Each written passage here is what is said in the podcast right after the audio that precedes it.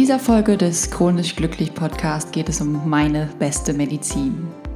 Nein, ich habe kein Wundermittel erfunden, denn meine beste Medizin sind meine liebsten Menschen um mich herum, die mir Halt und Kraft geben, mit der CED zu leben. Aber hört selbst. Viel Spaß dabei.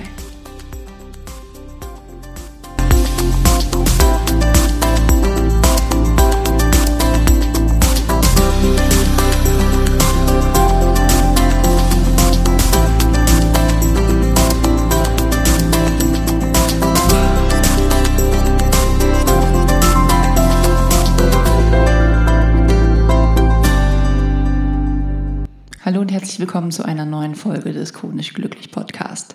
Erst habe ich überlegt, ob ich dieses Thema überhaupt in den Podcast bringe, aber es wäre doof, dies nicht zu tun, denn es ist mir ein sehr wichtig und am Herzen liegendes Thema. Ein Grund dafür, es nicht in den Podcast zu bringen, war, dass ich Angst hatte, dass ich direkt losheule.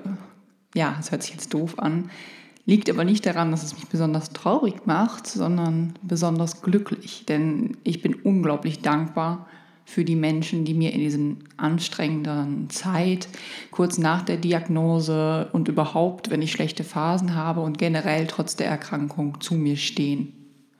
Nach ziemlich anstrengenden Jahren kurz nach der Diagnose und vor allem auch Zeiten der Ungewissheit, der Unsicherheit und der Angst, habe ich langsam das Gefühl, meinen Groove gefunden zu haben. Ich merke, was mir gut tut und was mir nicht gut tut. Und hiernach versuche ich mich weitestgehend zu halten. Aber die Krankheit anzunehmen war wirklich kein leichter Akt.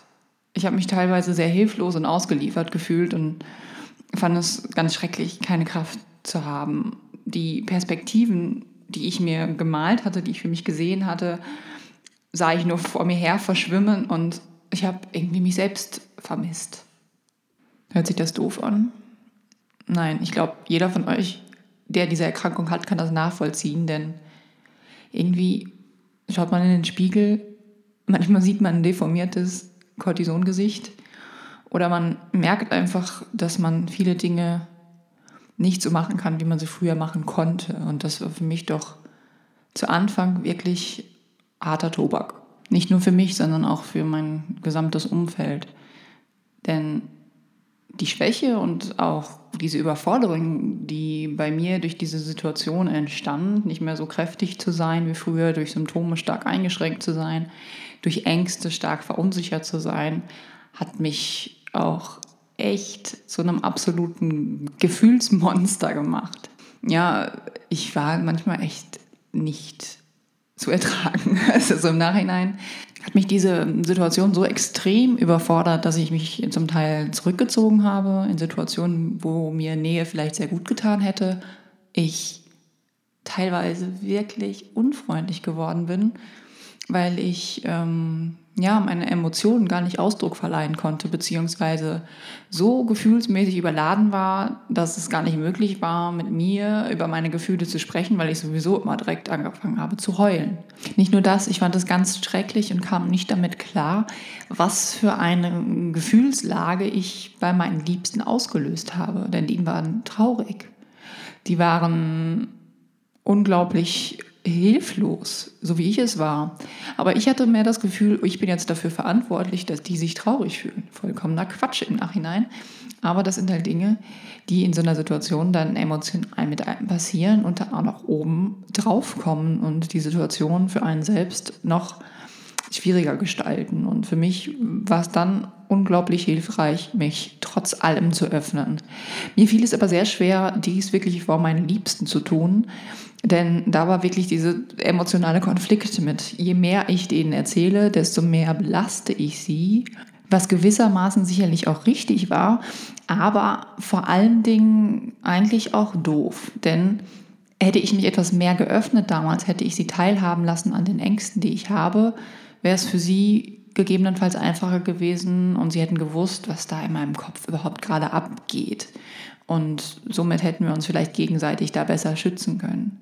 Aber vielleicht ist es auch manchmal besser, dann nicht sich den genau Liebsten, die sowieso schon darunter leiden, zu öffnen, sondern sich neutrale Hilfe zu suchen. Das habe ich damals getan. Ich bin zu einer Psychotherapie gegangen, habe mir helfen lassen, habe mich unterstützen lassen, mich coachen lassen, mit der Situation, mit der Erkrankung selbst, mit den Folgen der Erkrankung, mit den Ängsten auseinanderzusetzen. Und dies hat mir wirklich sehr gut getan. Und nach kürzester Zeit habe ich wirklich mich vor allen Dingen von diesem bescheuerten Gedanken gelöst, dass ich jetzt ein schlechtes Gewissen haben muss, weil sich meine allerliebsten Menschen schlecht fühlen, weil es mir nicht gut geht. Und das war ein Lernprozess, nicht nur für mich. Am Anfang war das alles etwas viel und wirklich sehr belastend. Und wirklich nicht nur für mich, sondern auch für alle meine Lieben um mich herum. Teilweise habe ich das Gefühl, dass es sogar noch härter war für sie. Denn sie konnten in den meisten Fällen nur hilflos dabei zusehen. Ich persönlich finde es immer ganz schrecklich, wenn irgendwer von meinen Liebsten ins Krankenhaus muss oder irgendwas hat, dann denke ich immer, oh, ich würde dir das so gern abnehmen. Vollkommen bescheuert, aber das zeigt mir, was, was sie in der Phase oder auch manchmal mit mir durchmachen.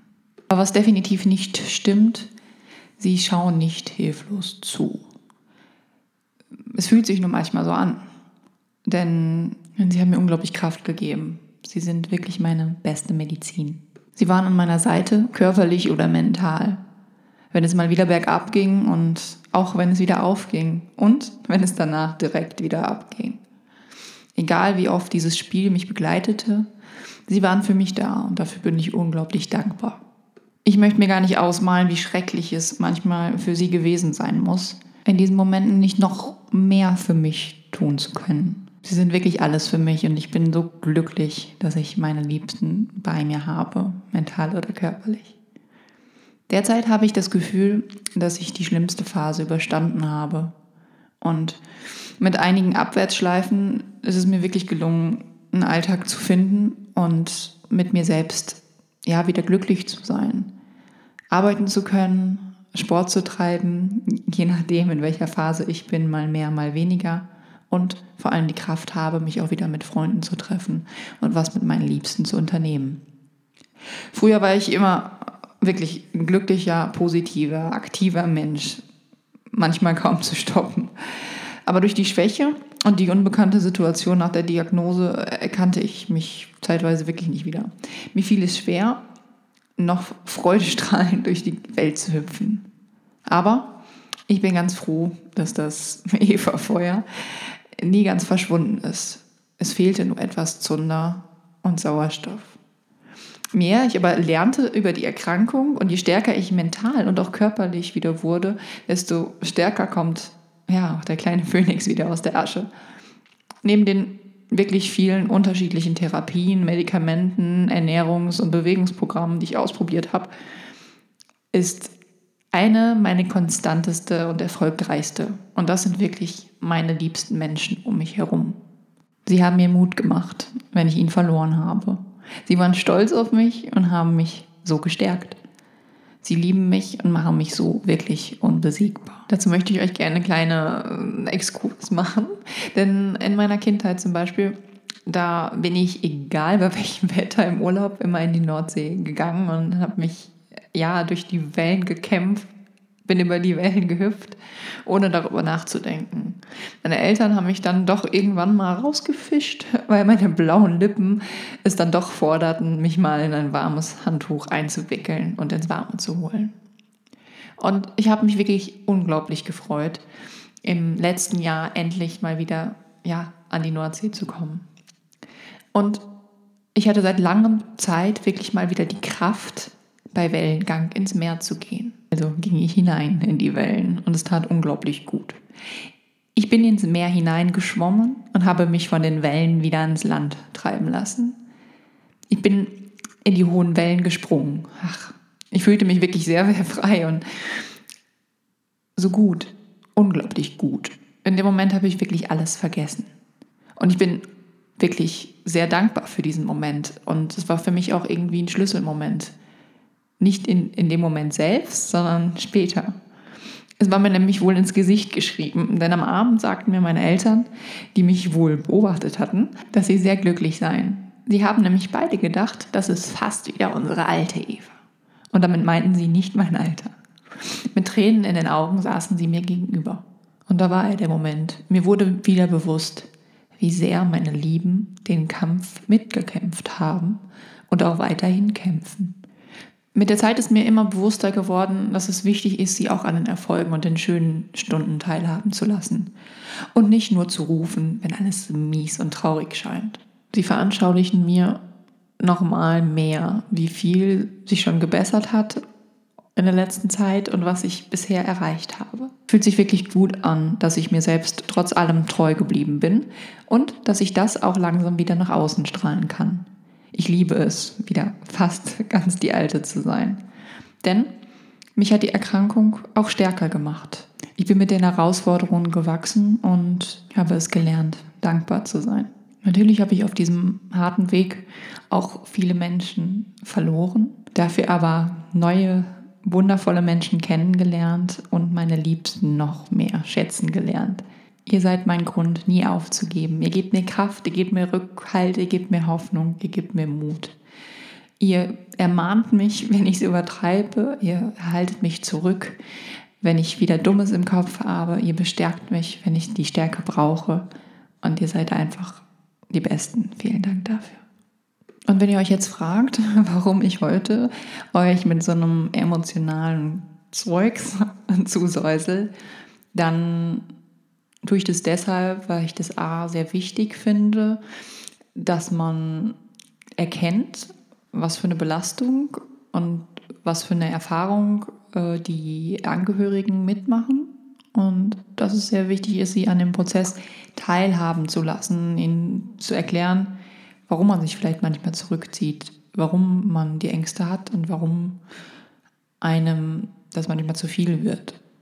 Zweitens vielleicht sogar auch den Mut fasst, wenn ihr das Gefühl habt, wirklich überfordert zu sein, emotional von den ganzen Themen euch Hilfe holt, sei es durch eine Psychotherapie, sei es mehr Fragen zu stellen beim Arzt, sei es vielleicht auch durch den Austausch durch andere Betroffene und da ja, möchten wir ja ganz viele Lösungen schaffen, beziehungsweise schreibt mich da gerne auch einfach an.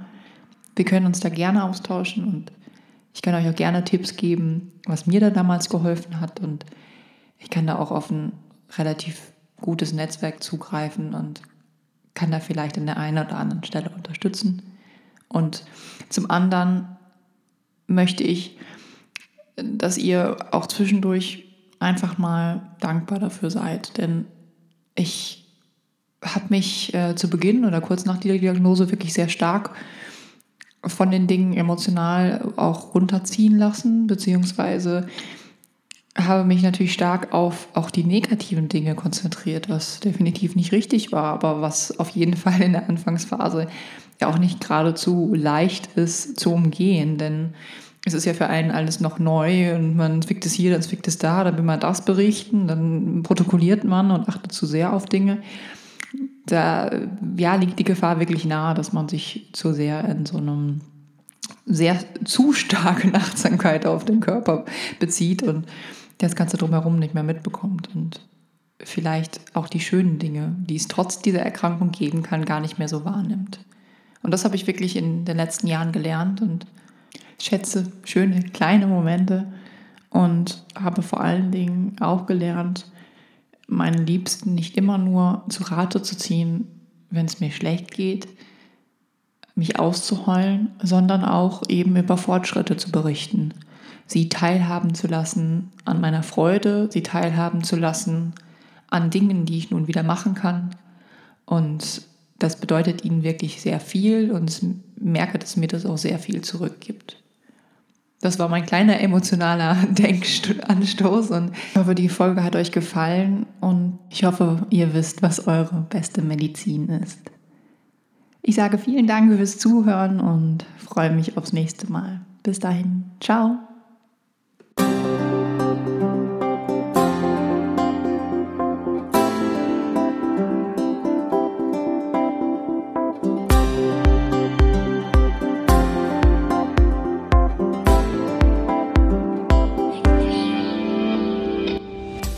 Das war eine Folge des Chronisch Glücklich Podcast. Hast du Fragen oder Themenvorschläge für diesen Podcast? Dann melde dich doch bitte bei mir oder besuche unsere Webseite www.chronischglücklich.de beziehungsweise schau doch einfach mal bei Facebook vorbei. Da findest du uns natürlich auch unter Chronisch Glücklich. Wir freuen uns auf jegliches Feedback auf Unterstützung und natürlich auch über Spenden.